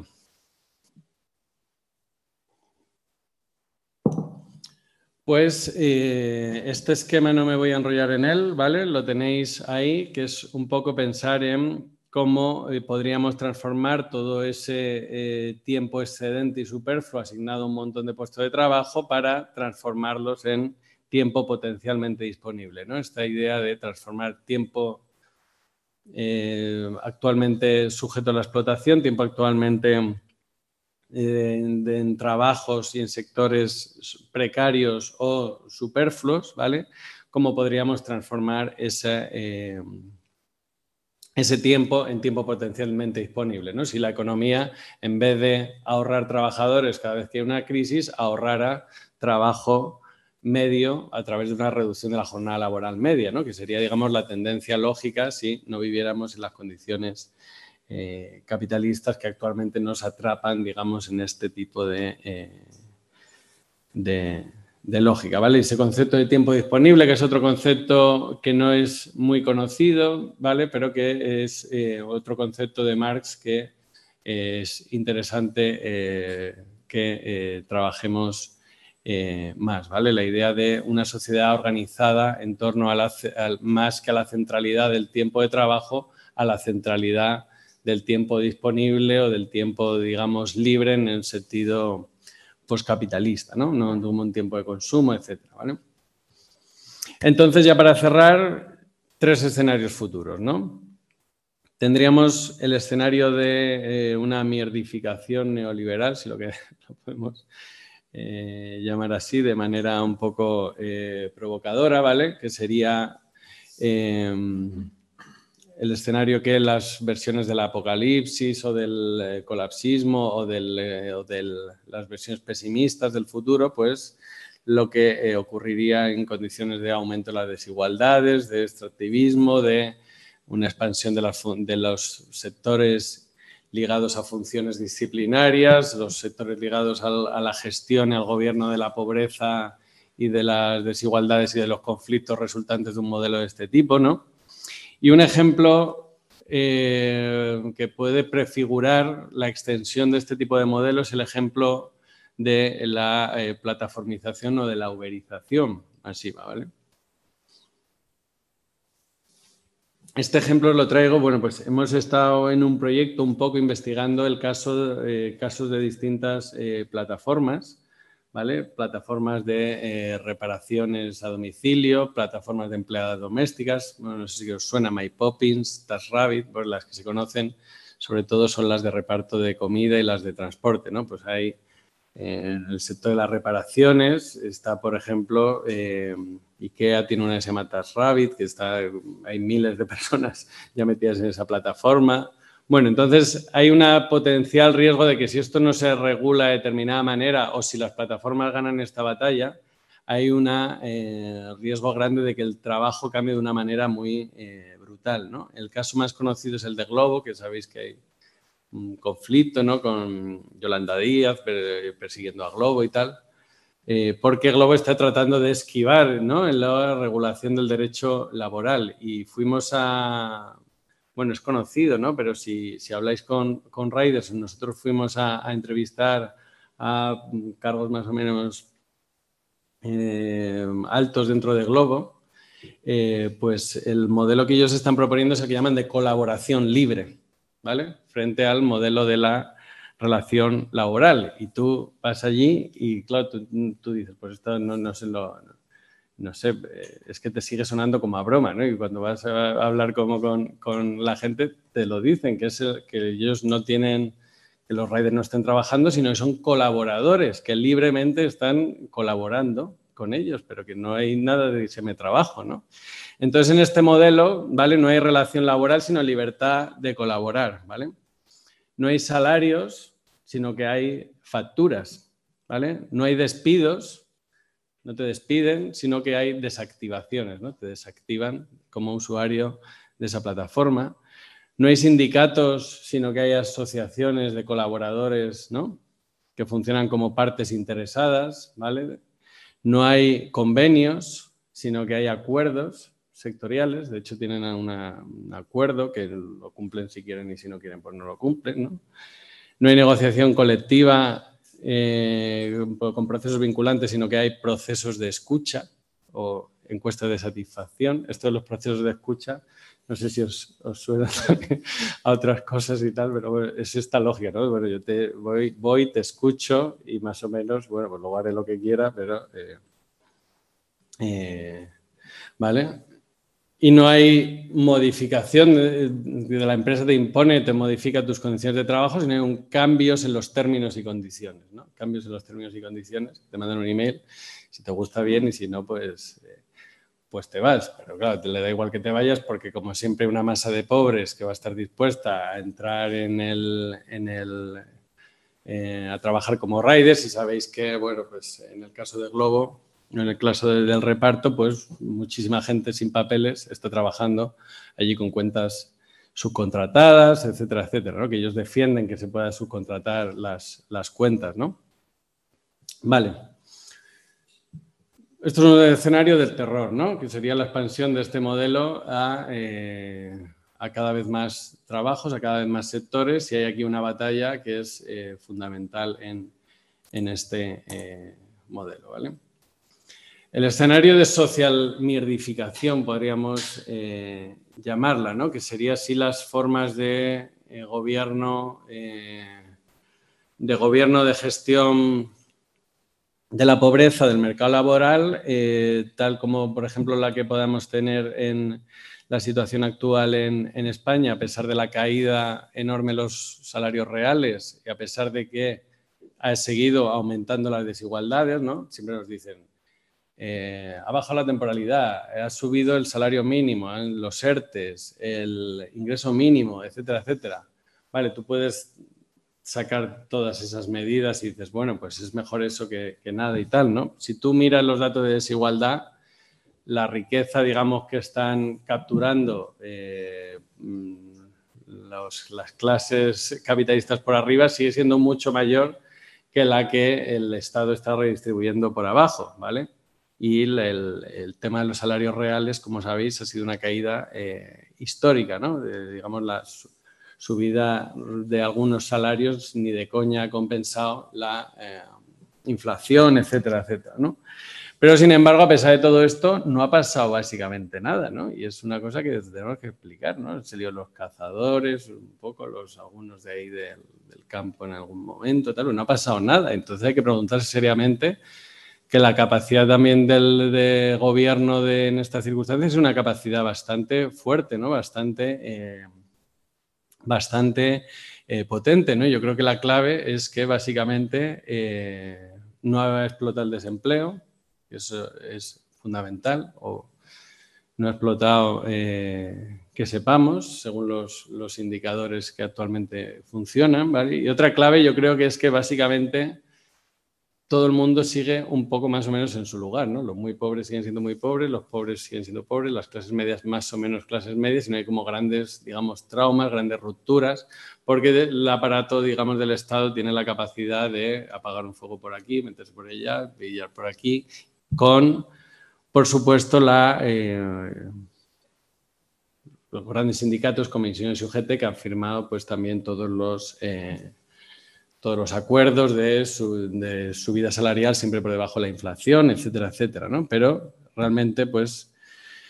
Vale, entonces en este escenario podríamos decir que uno de esos mecanismos de gobierno del acceso a, de esos mecanismos de gobierno para la gestión de la, de, la, de la, situación social, ¿vale? Pues se multiplicarían buena parte de los trabajos de mierda sociales, entre comillas, que están organizados desde arriba por, por el Estado y el ejemplo aquí más común sería lo que podríamos llamar el, el proyectorado, ¿no? Todo lo que implica en ya no en los concursos públicos, en los programas y tal, sino en todos lados, ¿no? Con los fondos públicos, los fondos europeos, la gestión del acceso a ese dinero público, ¿no? Que eh, ha generado, es que no, tengo los datos, ¿no? Pero tiene que estar, digamos, generando millones y millones de puestos de administración para las justificaciones, las evaluaciones, eh, etcétera, etcétera, ¿no? Y por último, el escenario eh, que podríamos llamar de eh, emancipación, ¿vale? Que, eh, ¿En qué se basaría o qué líneas podrían hacer que este escenario fuera más probable? Pues por un lado depende de que esas crisis de la ética del trabajo que hemos estado viendo se politicen, ¿vale? Que no se quede, digamos, en un simple rechazo pasivo, o un mero rechazo visceral al, trabajo y la, digamos te quedas pues, jugando como hacen um, unos jóvenes chinos que aparecen en ese movimiento bailán que lo hablábamos eh, antes, ¿no? Pues eh, movimiento bailán, no sé si lo habéis escuchado, es como, bueno, habéis escuchado la gran renuncia, la gran resignación, ¿no? El movimiento bailán es, los, en China hay un problema gordo a nivel generacional con la juventud porque eh, están, digamos, eh, frontalmente eh, rechazando la ética del trabajo que se supone que tendrían que haber heredado de, la cultura, de la famosa cultura china del trabajo y tal y cual. Entonces, lo del bailan significa tumbarse, que básicamente se graban y difunden por redes que están tumbados en el trabajo o que están, eh, que, están en un sitio donde se supone que es un espacio laboral, pues se graban digamos, expresando que ellos no están, no quieren hacer nada, se graban jugando a los videojuegos en su puesto de trabajo, etcétera, etcétera, ¿no? Entonces, si todo eso se politiza de una manera más profunda y no se queda simplemente en ese rechazo, sino que se organiza y, conforma, digamos, un, movimiento que ponga más en conflicto la situación, pues podría ese escenario de emancipación eh, ser más eh, probable, ¿no? También la cuestión de la organización laboral, sindical y de democratización o de control de la producción. Eh, esto bueno, en las formas más, más viejunas de expresarlo, ¿no? Sería el control obrero de las, de las fábricas, ¿no? Que suena un poco, un poco viejuno, ¿no? Una forma más, nuestros compañeros de la HIDRA dicen la propiedad eh, colectiva de los activos, de los activos productivos, ¿no? Que suena, no suena, suena un poco mejor, ¿no? O en este ámbito, el librito de Benanaf, que está aquí en Traficantes sobre el futuro del trabajo, habla de esto de la conquista de la producción, el control de la producción, que es básicamente que a nivel sindical tendríamos que... Eh, eh, la idea de que si tú trabajas en una empresa, digamos, la empresa es tuya, entre comillas, ¿vale? Porque nos dicen, los rollos de identidad corporativa nos dicen, no, nosotros, tú eres parte de la empresa, tal. no, pues si tú eres parte de la empresa es cómo se produce, cómo se organiza y cómo se reparten los beneficios. Ahora, en la, en la Complutense está, ¿no? Para nuestra generación, para mi generación por lo menos, pues lo del sindicalismo suena como, siempre hemos estado muy desligados de sindicalismo laboral en, muchos casos, ¿no? Pues ahora que estoy trabajando en la Complutense, me montado una sección sindical y entonces, pues de repente es como, ¿cómo funciona este sitio? Es una empresa que se supone que estamos allí 8.000 trabajadores, 80.000 eh, estudiantes y hay gente que gana desde dando clases 300 euros o 400 euros hasta resulta que hay algunos gerentes por ahí que se levantan 100.000 pavos al año. En la Universidad Complutense es una institución pública dices, eso eso lo tenemos que discutir en algún lado, esto donde, se ha decidido, porque, no sé, digo por poner un, ejemplo, yo, y yo creo que a nivel de escenario de emancipación, pues suena como muy complicado, lo de la crisis del sindicalismo parece como que no tiene fin, ¿vale? Pero yo creo que tendríamos que avanzar por ahí, ¿no? Y en esa reconversión de sectores,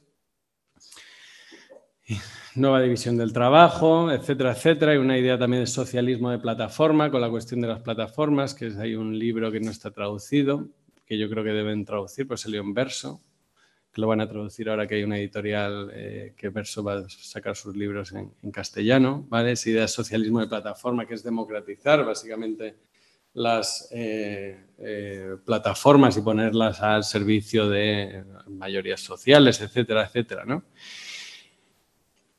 Vale, y frente a ese pesimismo abstracto, bueno, pues no voy a entrar en la siguiente diapositiva, ¿vale? Yo os la dejo para que eh, pasemos a discutir, ¿vale? Que sería pensar, bueno, en qué inversiones podemos hacer con rentabilidad política, ¿no? Inversiones de nuestro trabajo, eh, inversiones de nuestro dinero inversiones de nuestro tiempo, ¿no? Yo creo que tendríamos que avanzar una lógica, una racionalidad política orientada no a una... Eh, formas de cálculo económico egoísta, ¿no? que esto de las inversiones nos suena como a una lógica de cálculo egoísta del lenguaje de la economía, etcétera, pues yo creo que tendríamos que pensar cómo, cómo hacemos inversiones de trabajo, de tiempo y de dinero eh, que eh, nos devuelvan rentabilidad política y yo creo que esa es la base de la posible esperanza que podamos tener en transformar los trabajos precarios y los trabajos de mierda en unas vidas vivibles para, para todas. ¿no? Y ya con eso, pues me cae muchas gracias por escucharme y lo que queráis, pues lo discutimos. Muy bien, muchas gracias Álvaro. Y voy a parar aquí el, PowerPoint. Y nada, pues como todos los días tenemos aquí el micro y quien quiera hablar desde casa, pues pidiéndolo por el chat o, levantando la mano. Es el momento.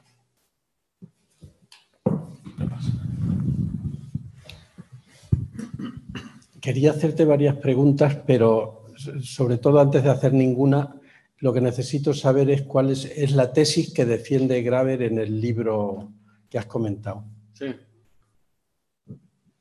Cogemos dos o tres, eh, ¿se os parece? Sí, si hay alguna por ahí, puedes pasarlo. Eh, yo quería preguntar sobre las formas de clasificación de los trabajos sin sentido, si hay, o bueno, o un poco más en general, si ha habido otros autores que después del libro de Graeber hayan seguido ahondando en esto o lo hayan analizado más. Eh, y especialmente me interesa la clasificación. Gracias.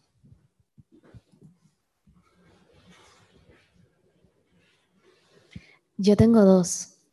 Eh, en un escenario de, digamos, muchísima más migración que ahora, ¿cómo se vería? Porque mencionaste un poco ese tema con lo de los riders, ¿cómo sería, cómo se podría organizar eso? Y la otra pregunta va más bien sobre la renta básica universal o la universalidad de las cosas, del salario en sí. Y claro, eh, pongo el ejemplo más cercano que tengo, que es Cuba. Es decir, el, tiempo disponible se calculaba diferente, eh, todo el mundo ganaba menos dinero, ¿no? Digamos. Eh, pero claro, dentro de ese mismo sistema, es decir, no podías salir de ahí. Si tú ganabas, digamos, como médico 3 euros y poniéndolo en euros, en una moneda, eh, digamos que, imaginemos que el euro fuese una moneda universal, ¿no? Pero claro, dentro de Cuba no ganabas eh, lo necesario para poder tener consumo universal, solamente para poder tener consumo local. Entonces, cómo sería en una eh, sociedad postcapitalista ese tiempo disponible sin, sin un salario universal. Por ahí va la pregunta. ¿Alguna más o vamos contestando estas cuatro?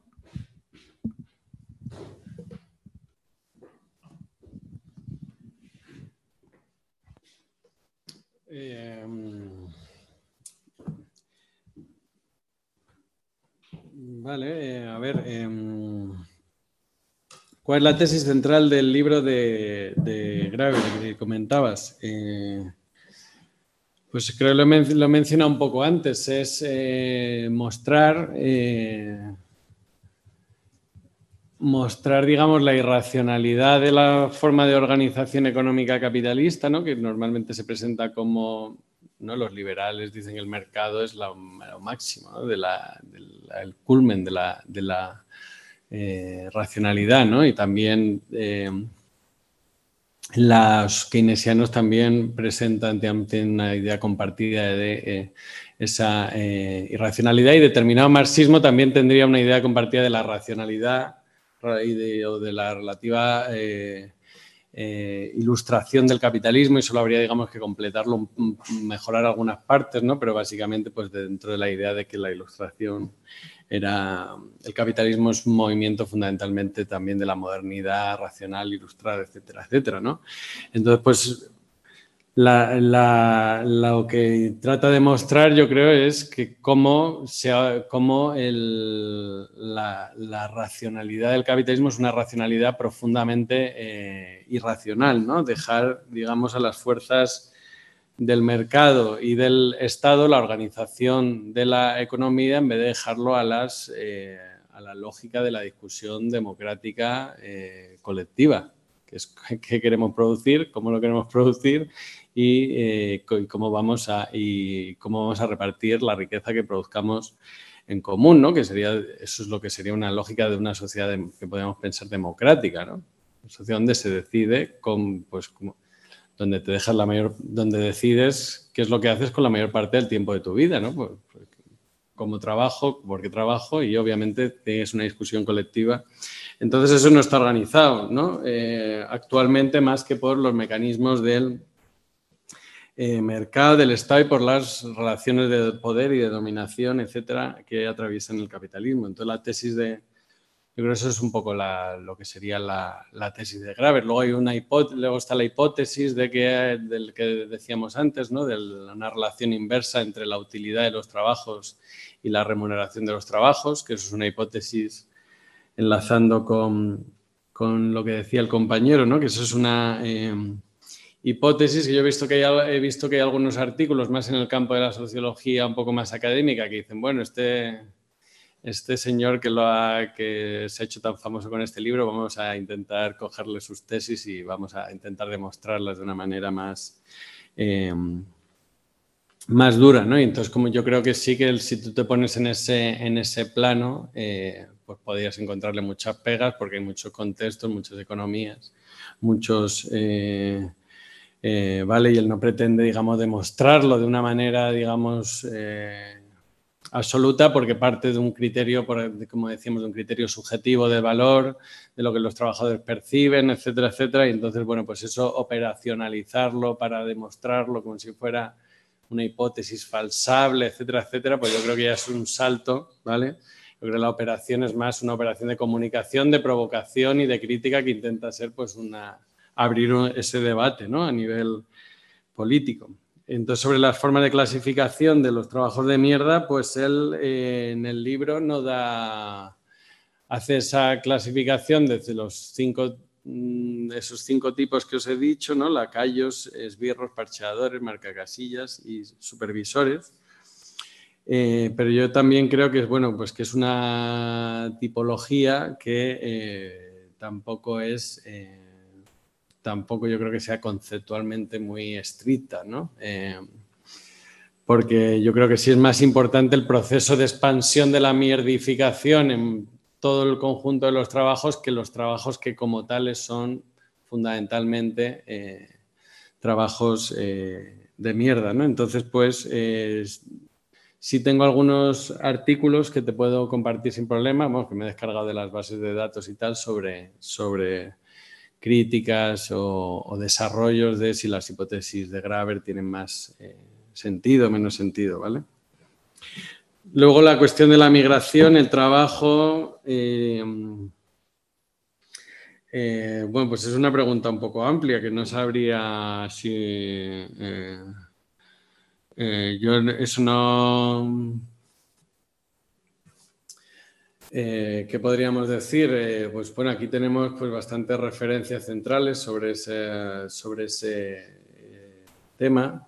¿vale? Yo creo que habría dos posiciones principales, ¿no? que, es la, que hay una que está emergiendo en los sectores de la izquierda rojiparda, que sería, digamos, una, una posición antimigratoria desde la izquierda, aparte del racismo más de de toda la vida normal, etcétera, estaría también un sector de la izquierda comprando algunos de esos, de esos marcos anti-inmigración porque los inmigrantes nos bajan los salarios, etcétera, etcétera, nos quitan el trabajo, etcétera, etcétera, ¿vale? Y, eh, y otro sector, otra línea que es la de, pues, digamos, los pobres y los trabajadores y los migrantes, que en su mayoría son pobres, pues nos tenemos que aliar porque somos más porque somos más gente, ¿no? Y, si somos más gente tendremos más, posibilidades de ganar, ¿no? Que, digamos, eh, dividirnos en, eh, en, las, las, luchas, ¿no? Pues bueno, pues han salido... Yo creo que es obvio que la actual gestión del capitalismo va a aumentar mm, los movimientos migratorios. No puede ser de... Creo que no puede ser de otra manera, ¿no? Y es eh, obvio por las circunstancias climáticas, de pobreza, etcétera. Entonces yo creo que tenemos que eh, eh, desarrollar eh, fuertemente pues una, mecanismos organizativos y políticos de alianza entre las clases trabajadoras autóctonas y los, y los trabajadores y las trabajadoras migrantes, ¿no? Pues yo creo que tenemos que avanzar por ahí, ¿no? A nivel laboral. Y respecto a la renta básica, salario universal, eh, riqueza, eh, eh, la Cuba, los médicos, me he hecho un poco de lío con la... También un poco con la pregunta, pero no sé, no sé entiendo que por donde ibas es si podemos pensar en una lógica de renta básica, salario universal, al mismo tiempo que en un desarrollo del tiempo disponible, ¿no? Claro, si ahora mismo, digamos, tener mucho tiempo de desocupado sin acceso a la riqueza, eso es, lo que eso es la pobreza, ¿no? eso es el desempleo en, general, que es la incapacidad de acceder a la riqueza social sin, sin pasar por la mediación del empleo del trabajo eh, asalariado. ¿no? Entonces yo creo que el, debate de la, renta básica, el debate em, del acceso a mm, sectores, a, porciones de la riqueza social, eh, pues yo creo que es, digamos, a la riqueza social puedes acceder a través de una renta básica o puedes acceder, por ejemplo, si pensamos a través de un derecho a la vivienda, ¿no? Eso sería un debate que podríamos tener. ¿Qué preferiríais? ¿Que a cada uno nos den 600, 600 700 euros al mes como una asignación de la renta básica o que todo el mundo tuviéramos un derecho a la vivienda y no tener renta básica? Pues podría ser un, un, debate interesante. Básicamente, si pongamos que la media de lo que cuesta una, una, el acceso a una vivienda a día de hoy son 700 euros y tú con la renta básica lo que harías es acceder a, un derecho a una vivienda, pues te da igual acceder a través pagándolo con ese dinero que accediendo directamente a una vivienda, ¿no? Em, pues ese es un debate político eh, que básicamente se va a dirimir, eh, se tendrá que dirimir políticamente, ¿no? Eh, yo estoy en general a favor de la renta básica, eh, que todo el mundo. Pero sí que entiendo que puede haber circunstancias en las que no funcione como debería funcionar una renta básica, es decir, que generará en su aplicación problemas paralelos que desincentivarán determinadas luchas políticas. Por ejemplo, pues si quieres desarrollar eso, y una de las críticas más interesantes que he leído es nuevamente en el libro de Benanaf, ¿vale? Porque normalmente pues siempre estamos a favor de la renta básica, así en, general, excepto los del trabajo garantizado, que estaría más cerca de las posiciones keynesianas que hablábamos eh, antes, ¿no? Eh, em, la crítica de Benanaf a la renta básica pues sería que más bien habría que pensar mucho más en conquistar la eh, producción que en acceder directamente simplemente a eh, una prestación estatal eh, universal. Eh, ¿por, qué, plantea eso? Porque dice que la huelga de capitales y la capacidad del capital para generar desinversión podría tener más fuerza política que la capacidad de negociación que te puede dar un poder de consumo a través de una asignación como sería una renta básica. Entonces, bueno, pues esos son debates yo creo también que tenemos que avanzar y abordar porque pero bueno, la, cuestión es que la renta básica, hay que preguntarse también por qué no hay un movimiento fuerte por la renta básica. Em, el otro día escuchando a Monse, la sesión que, que tuvisteis, que luego le escuché el audio, por ejemplo, Monse decía que eh, la ética del trabajo no tenía un peso tan eh, potente, ¿no? Planteaba ella, o que no era lo fundamental, que la gente no, y yo creo que en la cuestión de la renta básica, si no existe un movimiento mucho más fuerte por la renta básica, es porque hay unos bloqueos fundamentales en, la cultura que tenemos respecto a la ética del trabajo y que, y que no hemos conseguido desbloquear. No hemos conseguido desbloquear y no tiene pinta de que a corto plazo eso se vaya a eh, desbloquear. Entonces, pues eso también son límites importantes que quizás tendríamos que pensar eh, digamos, en lo que más nos convenga para avanzar. Puede ser por la vía de la renta básica, puede ser por la vía del derecho a la vivienda, puede ser por la, eh, bueno, puede ser por la vía de la lucha de clases en todas sus formas de, expresión o de, o de, o de avance. ¿no? No, sé. si os he respondido más o menos.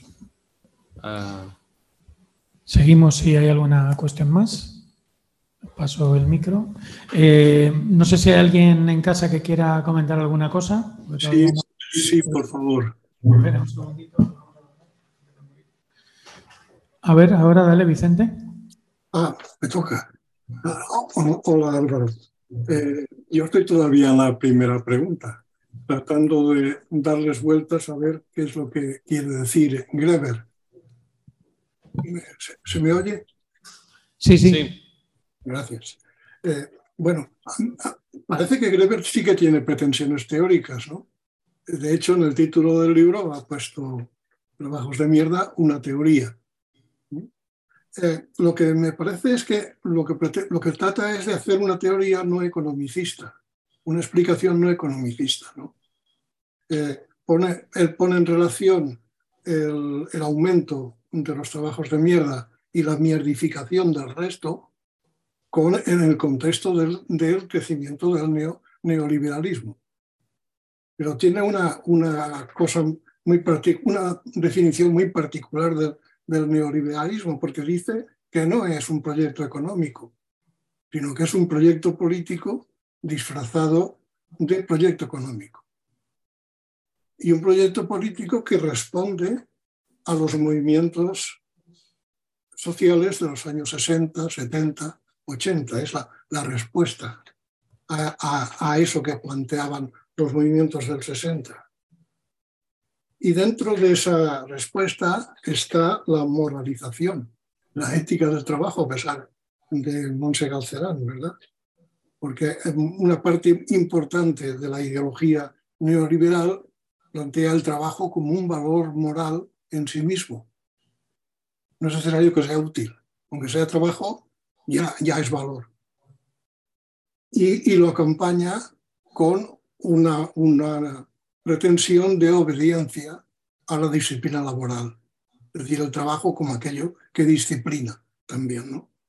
Entonces, claro, se trata de, una, de un intento de explicación que excede el campo de lo económico. No sé si es por ahí por donde podríamos sacar alguna cosa. Gracias. Gracias, Vicente. Bueno, aquí había otra intervención adelante. Sí. Eh, me parece.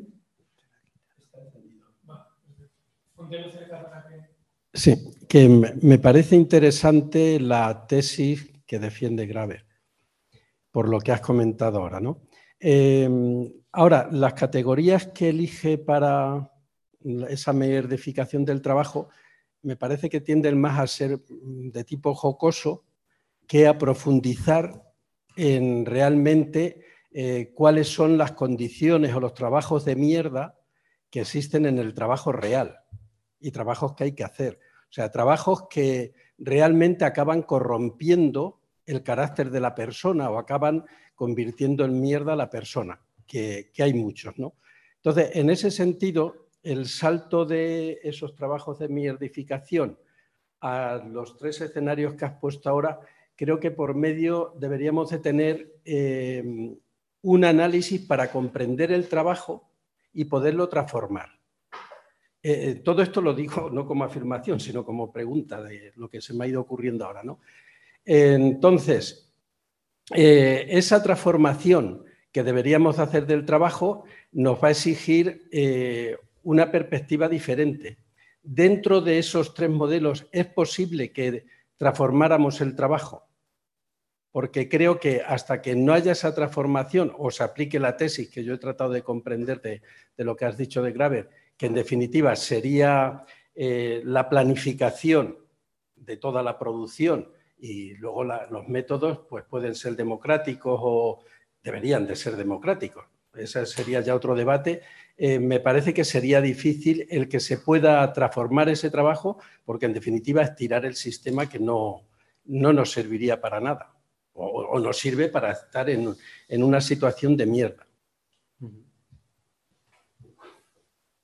No sé alguna cuestión más, por ir juntando.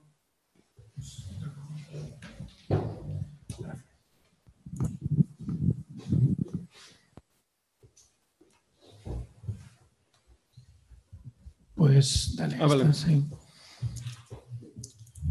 eh, es que de Vicente parecía más un comentario que una, una pregunta. Eh, o sea, cuando... Eh, o sea, que, si, digamos, tú puedes tener una teoría, tú puedes ser, defender una teoría del valor mm, X, en el caso, pues en el caso de, de Graver entiendo puede ser la que sea, digamos, en su concepción teórica de cómo funciona la economía, el sistema, etcétera, etcétera. Y al mismo y eh, eso no tener, creo que no lo ha metido en la, en la, en la investigación, ¿no? Porque digamos lo que plantea de la, de la idea del valor subjetivo, ¿vale? Como método para hacer, para, digamos, recoger testimonios e intentar comprender los fenómenos de por qué la gente está a disgusto en su trabajo, ¿no? Entonces el método es preguntarles, tú eh, te crees tu trabajo, no te lo crees y si no te lo crees, ¿por qué no te lo crees y por qué estás a disgusto en tu trabajo, ¿no? Tú puedes coger eso como un método, pero no decir que el valor de las actividades económicas sea el que la gente le da subjetivamente a la actividad que realiza, ¿no? En ese sentido me refiero más que es un método tal como lo plantea en el libro, que como una defensa de una determinada teoría del, de lo que es el valor económico en, general, ¿no? Le está dando un peso a que obviamente el valor de las cosas no lo puedes... Se deriva de, de la investigación de que el valor de las cosas o el valor económico o el valor social de las actividades X no lo podríamos escindir del valor que la gente perciba respecto a las actividades que realiza, ¿no? Es decir, que tú no te puedes saltar la subjetividad existente en las personas que realizan las actividades. Eso no significa decir que tú eh, eh, niegues, pues, por ejemplo, una teoría del valor más marxista o, algo así. Yo no sé si él eh, entiendo que defiende una teoría del... No sé cuál es su teoría del valor porque es que no la, en el libro no la, no la explica. como su teoría del valor en, una tradición de escuelas teóricas sobre el valor y entiendo que tampoco es un subjetivista, ¿no? Un subjetivista sería, un subjetivista pues son los, del, los marginalistas en economía, etcétera, ¿no? Que dice que el valor no hay una lógica del valor económico general, sino que el valor es lo que cada quien paga por una cosa, pues, le apetece pagar por la utilidad marginal de esa cosa en un momento determinado y tal, ¿no? Esa sería la teoría del valor más subjetivista, ¿no? Yo no creo que él tampoco se coloque digamos, em, ahí, ¿no? Vale, entonces, pues es que, bueno, pues hacer una investigación así para hacer emerger todo eso a través de este método, pues yo creo que le, permite mostrar un montón de cosas que son muy em, interesantes, ¿no? Respecto a las propuestas de cómo se transforma el trabajo, etcétera, etcétera, eh, bueno, pues podríamos discutir aquí muchas. Él concretamente en el libro, eh, solo eh, cuando va a terminar, se apunta a la renta básica universal. Y dice, ¿y cómo yo siendo anarquista voy a apoyar que el Estado controle, sea el Estado quien nos dé una renta básica a eh, la gente cuando deberíamos ser nosotros mismos con nuestras, no sé, la tradición anarquista, con nuestras eh, colectivizaciones autogestionadas, etcétera, etcétera. ¿no? Lo que deberíamos, nuestra propuesta económica es esa, no que nos dé el Estado una renta básica. Pues él dice, yo como anarquista defendería una renta básica precisamente por, en primer lugar porque ahorraría muchas de las funciones de gobierno de la pobreza ligadas a las tareas administrativas que se dedican a fiscalizar, a perseguir y a controlar y a evaluar eh, los comportamientos de los pobres, ¿no? Entonces, es, digamos, una de las peores funciones del Estado que si nos la pudiéramos ahorrar, pues como anarquista, digamos, pues lo tendríamos que eh, celebrar. Digamos que sería pues una medida que aunque no, digamos, nos desestatalizara, en ese eh, sentido, sí eliminaría una función eh, de un, sector lleno de trabajos de mierda, como es todo el sector de servicios, eh, buena parte de los que habéis conocéis seguro, algunas gente, pues el sector de servicios sociales, de la burocracia ligada al trabajo social, los servicios sociales, etcétera, etcétera, que es una, digamos, una cosa completamente Vale, entonces él defiende la renta básica por eso y pues, digamos porque piensa que es una posible medida que puede facilitar o mejorar las condiciones de eh, libertad. ¿Y qué más dice en el cierre del, libro? Dice, bueno, la típica crítica a la renta básica, ¿no? Pues, eh, ¿qué pasaría? Que mucha de la gente que recibiría la renta básica se estaría haciendo cosas inútiles, ¿no? Pues estaría eh, no trabajando, perdiendo el tiempo, eh, escribiendo poesías, eh, montando grupos de rock, paseando, estaría diciendo haciendo cosas inútiles, dice, pero en ningún caso sería la introducción de una renta básica generaría más actividades inútiles que las que ya de hecho existen, que son según él 37 o el 40% de la economía, ¿no? dices que aún así, con una renta básica, seguro que se reducirían las eh, cantidad de actividades inútiles que se realizan en esta sociedad. Entonces, bueno, pues es, una defensa de la renta básica bastante original y bastante también graciosa en su línea de... Y, tiene, y yo creo que tiene, tiene bastante razón. Sí, sí, claro.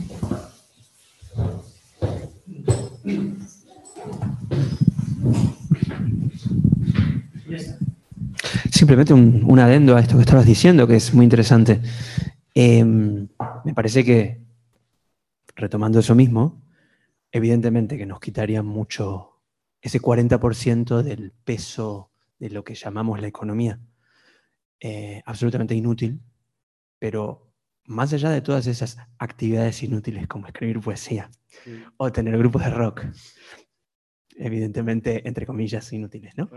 Eh, sin ninguna duda que se generarían cosas muy potentes también mm. dentro de esas inutilidades, entre comillas, mm. muy potentes que muy posiblemente, evidentemente no todas, pero muchas de ellas eh, serían claramente puestas para el bien de la sociedad. Digamos, terminarían sumando y generando, eh, quién sabe qué, pero sin ninguna duda mucho más útiles que ese 40% de la economía absolutamente inútil que seguimos sosteniendo solamente basándose en esa, como vos decías, 600, 700 euros de renta básica, que por supuesto que es, hay que discutirlo en, en mucho mayor medida, y, pero quizás solo esos 600, 700 euros permitirían, por un lado, la muerte de esas inutilidades, pero por otro lado, el, el crecimiento de muchas cosas realmente útiles que todavía no estamos viendo. Perdón por el simple opinión. Muchas gracias.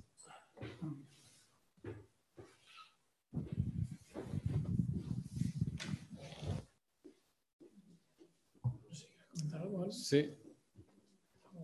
¿Alguien más se anima? A ver, tengo aquí mi resumen.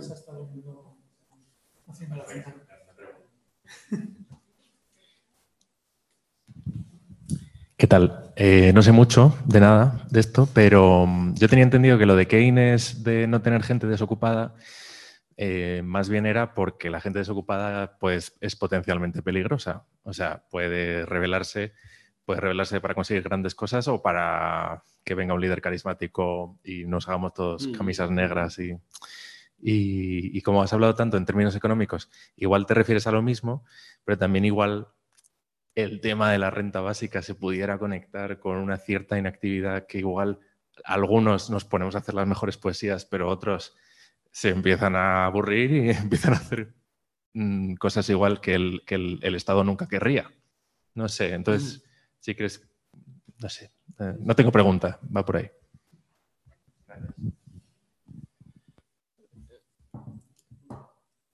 Vale, pues aquí, eh, a ver, eh, sobre la utilización del, tiempo, del tiempo, de un exceso de tiempo, ¿vale? Ese es el, eh, bueno, pues, es un tema que, hemos trabajado mucho. y estuve trabajando sobre el desempleo y que hacían los parados con su tiempo, ¿no?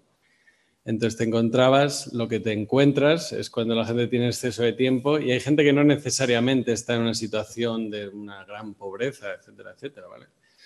Es decir, que como nos como históricamente el, sistema laboral, entre otras cosas, ha sido una forma de expropiarnos de nuestras capacidades individuales y colectivas de usar el tiempo de manera significativa, ¿no? que es no sabes qué hacer con tu tiempo libre cuando te sobra, ¿no? como cuando estás en, cuando de repente tienes unas vacaciones, la gente que trabaja mucho, las clases trabajadoras que no saben qué hacer después de una semana de vacaciones, porque ya se empiezan a aburrir porque quieren volver al, trabajo, ¿no? La sensación cuando el confinamiento, un domingo por la tarde, que nos puede pasar, la jubilación, que la gente no sabe qué hacer, ¿no? Eh, entonces, eh, eso, digamos, es eh, revertir eso no es una cosa, no es una cosa que se vaya a hacer de un día para otro. y efectivamente, si, si nos diera una renta básica y tuviéramos más tiempo, mucho más tiempo para usarlo, de primeras, eh, no te voy a decir todo el mundo, pero muchísima gente socializada en nuestra sociedad, mm, digamos, podría entrar en, tristeza, en no saber qué hacer, en aburrimiento, en desidia, en pasividad. Pues eso, eso podría pasar, digamos, hay que reaprender. Eh, como dice Ippi Thompson ¿no? en, el, su, texto precioso sobre la disciplina del tiempo, de trabajo y tal, hay que recuperar las artes de saber usar el tiempo. ¿no? Tenemos que volver a aprender las artes que en las sociedades precapitalistas es un, un problema que no tenían, ¿vale? porque se sabía perfectamente, nadie se aburría en el sentido que nos podemos aburrir en las sociedades eh, modernas. ¿no? Pero en ese proceso yo creo que efectivamente, eh, y otro de los motivos que da Graver para la renta básica es que todo ese tiempo libre también se podía dedicar a actividades políticas. Y de hecho cuando he preguntado en alguna charla, en alguna... Si tú preguntas a la gente, si tuvieras 10 horas libres más a la semana, ¿qué harías con tu tiempo? Pues la gente dice, pues me involucraría en actividades políticas, comunitarias de mi barrio, etcétera. Es un deseo que me encantaría hacer y que no, y que no puedo hacer en la vida que tengo eh, actualmente. ¿no? Entonces, pues es un proceso de, aprendizaje y efectivamente eh, pueden pasar las dos cosas. Si la renta básica solamente se asume como una medida individualista de yo tengo dinero y no cambia nada más, pues puede salir mal políticamente los resultados de eso.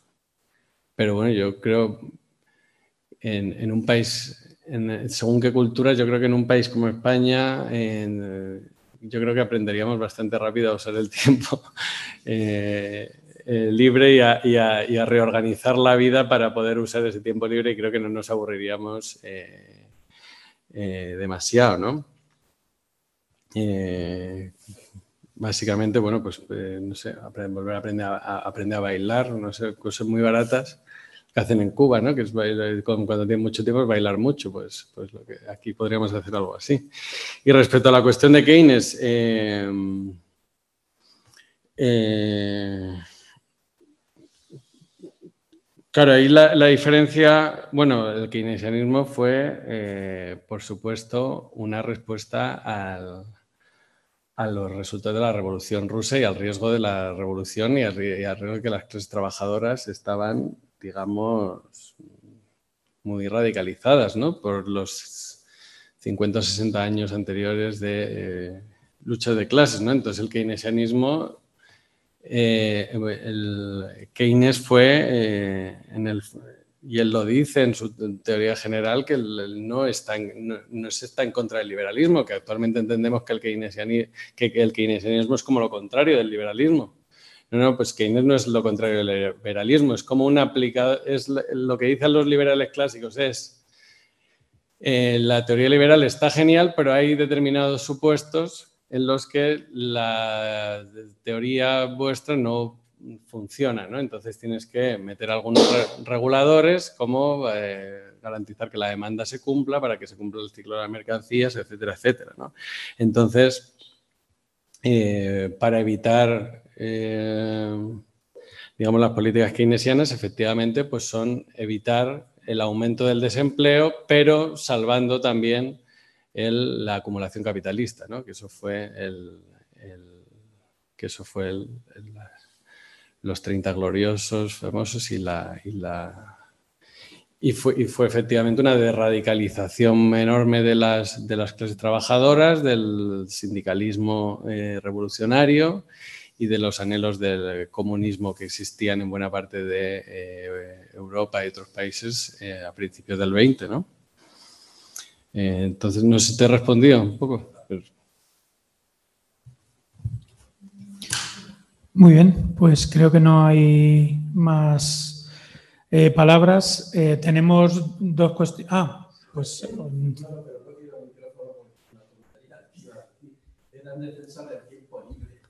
gracias al, tiempo, al exceso de tiempo libre surgió la filosofía y la ciencia.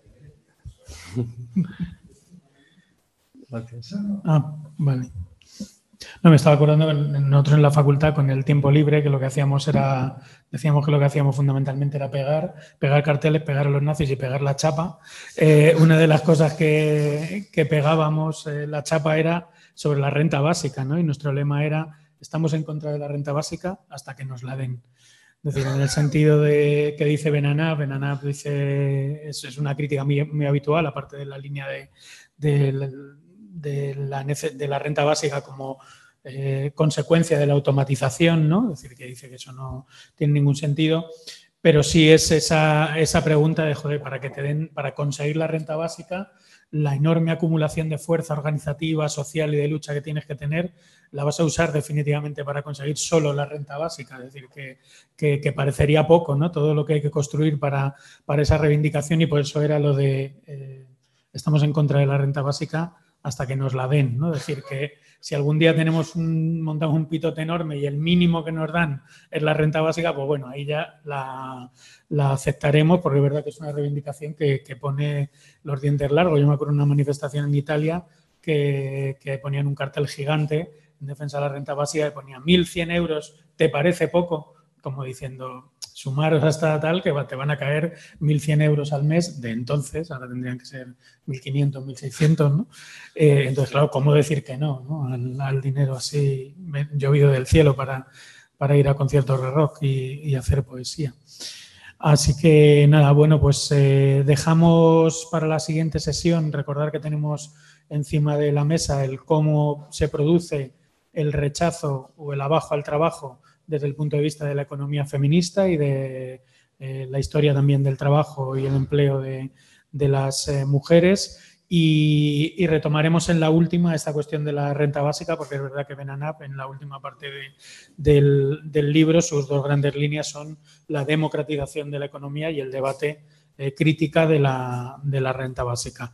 Así que nada, agradecerte Álvaro que hayas estado hoy aquí en el, en el curso. Y nada, agradeceros a todos, a todas, a todos que, que hayáis estado en una sesión más. Nos vemos ya la, la semana que viene.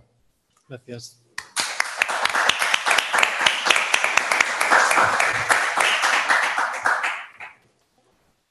Vámonos. Yo creo que sí, porque Viviana tiene no se rechazan esperando a la 10 menos. ¿Qué tal? De hecho, que comentado en plan que estos temas. Díselo, el, el, la otra vez que él ha pasado esto. Ah, o sea, escríbeme.